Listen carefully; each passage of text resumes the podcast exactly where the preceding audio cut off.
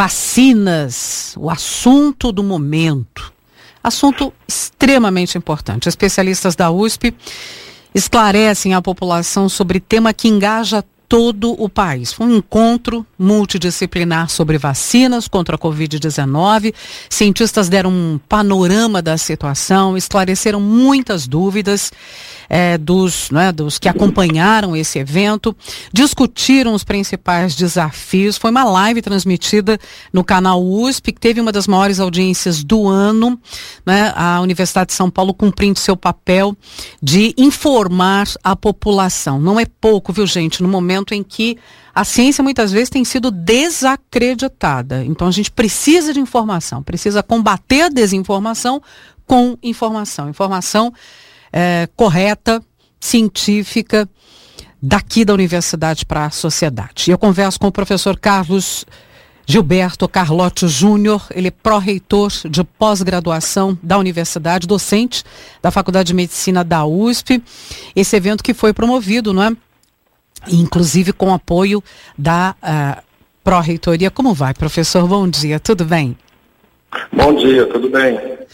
Muito obrigada por conversar um pouco com a gente. Vamos recuperar um pouco esse evento importante que aconteceu ontem, professor. A gente teve uma audiência muito significativa, as pessoas com é, muitas dúvidas, a maioria né, cheia de perguntas, atenta, felizmente, parcela da população a esse momento importante sobre um assunto que interessa a todos nós, não tem uma pessoa né, é, que não queira saber sobre vacina. Eu quero que o senhor fale um pouco que impressão o senhor teve desse retorno da população durante esse evento promovido pelo canal USP. É, o, o objetivo era justamente isso, esclarecer a população é, sobre o, processo de vacinação da, da Covid-19, é, tirar mitos, explicar a, a segurança da, da vacina, como ela foi desenvolvida, a importância do investimento na, na ciência durante anos que permitiu é, que nós chegássemos tão rapidamente ao desenvolvimento de vários tipos de vacina. Então, o que nós fizemos no evento foi mostrar quais vacinas estarão disponíveis, qual é o, a metodologia que está por trás dessa vacina. Depois nós discutimos o processo de vacinação em si, quais seriam os grupos, qual seria a lógica de nós iniciarmos a vacinação. Depois passamos por aspectos logísticos, porque não, não basta você ter somente a vacina. Essa vacina precisa estar distribuída no local certo, no, no, no tempo certo e na temperatura correta. É, analisamos também aspectos financeiros, o custo desse processo, o custo da pandemia para a nossa sociedade, o custo ínfimo da vacinação em relação ao custo que a, a doença causou na nossa sociedade e, por fim, aspectos é, do direito. Muito se discute na, na, imprensa, na população, se haveria necessidade de nós obrigarmos as pessoas a tomarmos a vacina e tivemos uma opinião bastante ponderada do professor Virgílio da Faculdade de Direito, mostrando que o primeiro caminho seria o esclarecimento da população e o convencimento da população antes de nós pensarmos em algum processo obrigatório.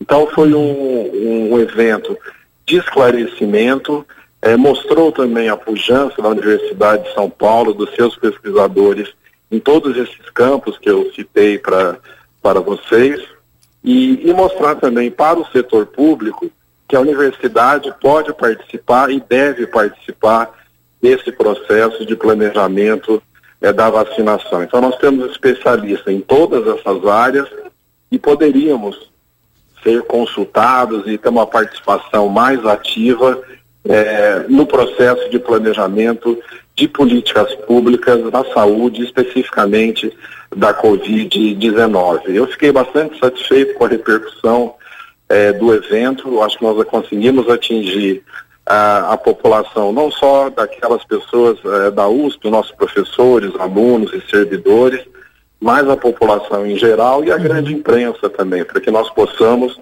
ter um processo de vacinação de qualidade no Brasil, que é o que nós temos expectativas. É, uhum. algumas pessoas imaginam que esse processo está muito rápido, que ele foi acelerado, que ele esteja, estaria pulando etapas de segurança. Isso foi demonstrado que não está ocorrendo. O que ocorre é um grande investimento é, nesse momento para o desenvolvimento da, da vacina, mas utilizando uma tecnologia já conhecida, já dominada pelos pesquisadores. Então, eu, eu acho que nós podemos ter um processo tranquilo e esperamos que no, no, próximo semestre, no começo de 2021, nós consigamos ter esse processo finalizado aqui no, no Brasil. E lembrar, e isso foi muito citado também, que a vacina é um começo. Hum. Não é porque no primeiro dia que nós vamos ter a vacina, que nós é, vamos poder baixar as guardas e não utilizar máscara, até nós termos a imunidade da vacina, nós vamos ainda ter no início do ano que ter todas as, manter essas é, políticas que nós estamos dentro de estamos mantendo, né? Uhum, de proteção dúvida. individual. Professor, é, nosso reitor Varrago lembrou, inclusive, que, veja, essa é a realidade dos cientistas pesquisadores, diariamente, quer dizer, não é, não é uma, já estão trabalhando nisso há muito tempo. Então, quando chega um momento como esse, é a hora, né, momento certo e, claro, a grande responsabilidade de mostrar o que está sendo produzido dentro da universidade. Então, a participação da, da USP dá, sem dúvida, segurança e confiabilidade a todo esse processo. Então, os pesquisadores, né, não é um momento eventual na vida destes cientistas, é a realidade que pre, com, precisa continuar sendo incentivada e financiada. Né? É, é justamente da universidade destes cientistas, destes pesquisadores, que virá a solução no mundo todo, cientistas no mundo todo correndo, né? sem passar pela, pelo mínimo necessário, como o senhor bem lembrou, uhum. mas correndo para trazer uma resposta efetiva. Não será a solução de todo o problema, mas é um passo gigantesco se a gente pensar que tem vacinas, vacinas contra a AIDS, está 30 anos sendo, sendo uhum. estudada e pesquisada. Né? Então, é, esse processo, a participação da Universidade de São Paulo traz muita confiança, acredito, é, para a população, no momento em que Muitas vezes, em vez de ser apoiada, é criticada, né? Eu vou dar um exemplo nesse, na vacina, uhum. que é a vacina do RNA. Sim. Que é uma vacina nova Tecnologia que nunca nova. foi é. utilizada no, nas vacinas habituais. Então, as pessoas podem estar com a impressão que ela surgiu faz alguns, de março para cá, que está desenvolvendo essa vacina. Mas não é. Isso tem uma história por trás uhum, disso. É uma pesquisadora húngara radicado nos Estados Unidos, ela começou a trabalhar com essa com esse tipo de vacina, de, não obviamente para a Covid, mas o tipo de vacina de, de RNA, e foram muitos anos modificando essa vacina, modificando a estrutura do RNA, diminuindo os efeitos colaterais, aumentando a resposta. E ela fundou uma empresa que hoje trabalha com a Pfizer para desenvolver essa vacina. Então nós temos atrás dessa vacina de inovação 20 a 30 anos de trabalho de uma pesquisadora. E outros, obviamente, outros pesquisadores se uniram depois. Então não é uma coisa que surge do nada a pesquisa. Uhum, uhum. Outro exemplo que nós tivemos da Covid é o professor Raul Lima, da Poli, que desenvolveu o respirador.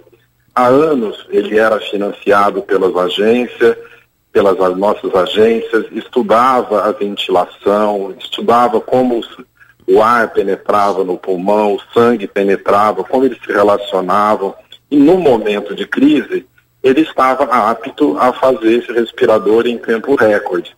Então a vacina é a mesma coisa, é um financiamento longo, é um apoio à ciência, o conhecimento surge dentro da universidade e depois, quando você precisa é, passar para a população. Então entra uma empresa que trabalha nessa descoberta, existe essa inovação e chega na população.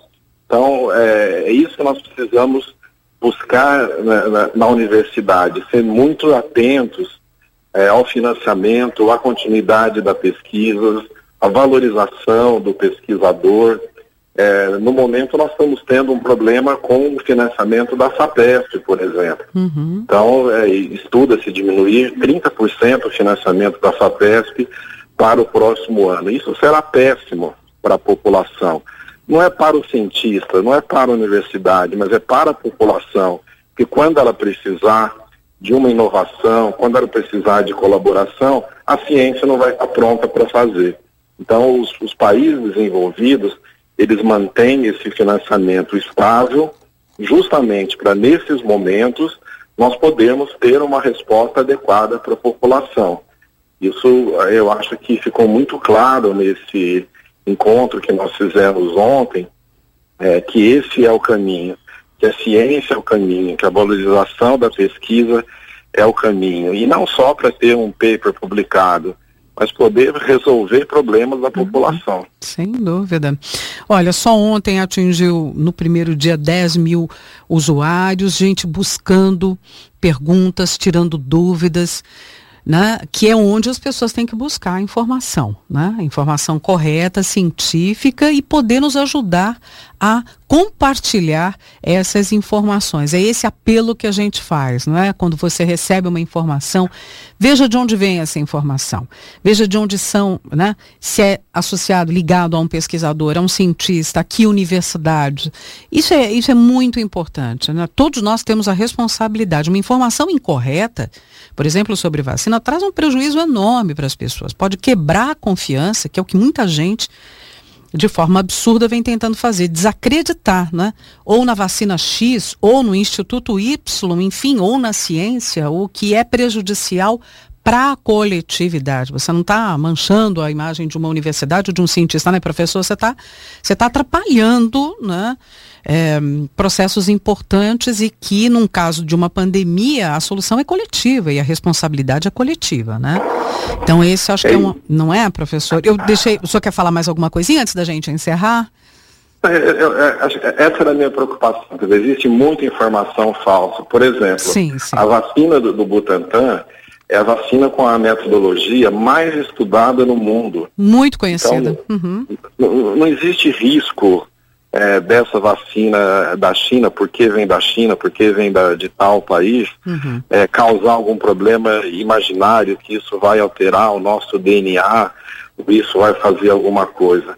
É, são todos esses mitos ou essas informações falsas que nós procuramos é, resolver ontem e espero que a população acompanhe essas informações uhum. e que possa, com segurança e com tranquilidade, é, nós temos esse processo de vacinação. Acho que era esse o meu recado final que eu queria deixar. Excelente. Professora, eu quero agradecer muito a sua participação aqui.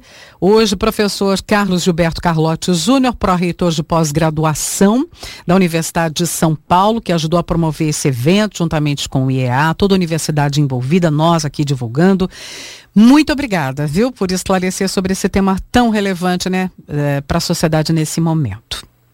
Foi um prazer. Eu que agradeço a vocês, a colaboração é, de todo mundo e em especial também ontem do Ayrton, que teve uma participação Sem brilhante é, no nosso evento.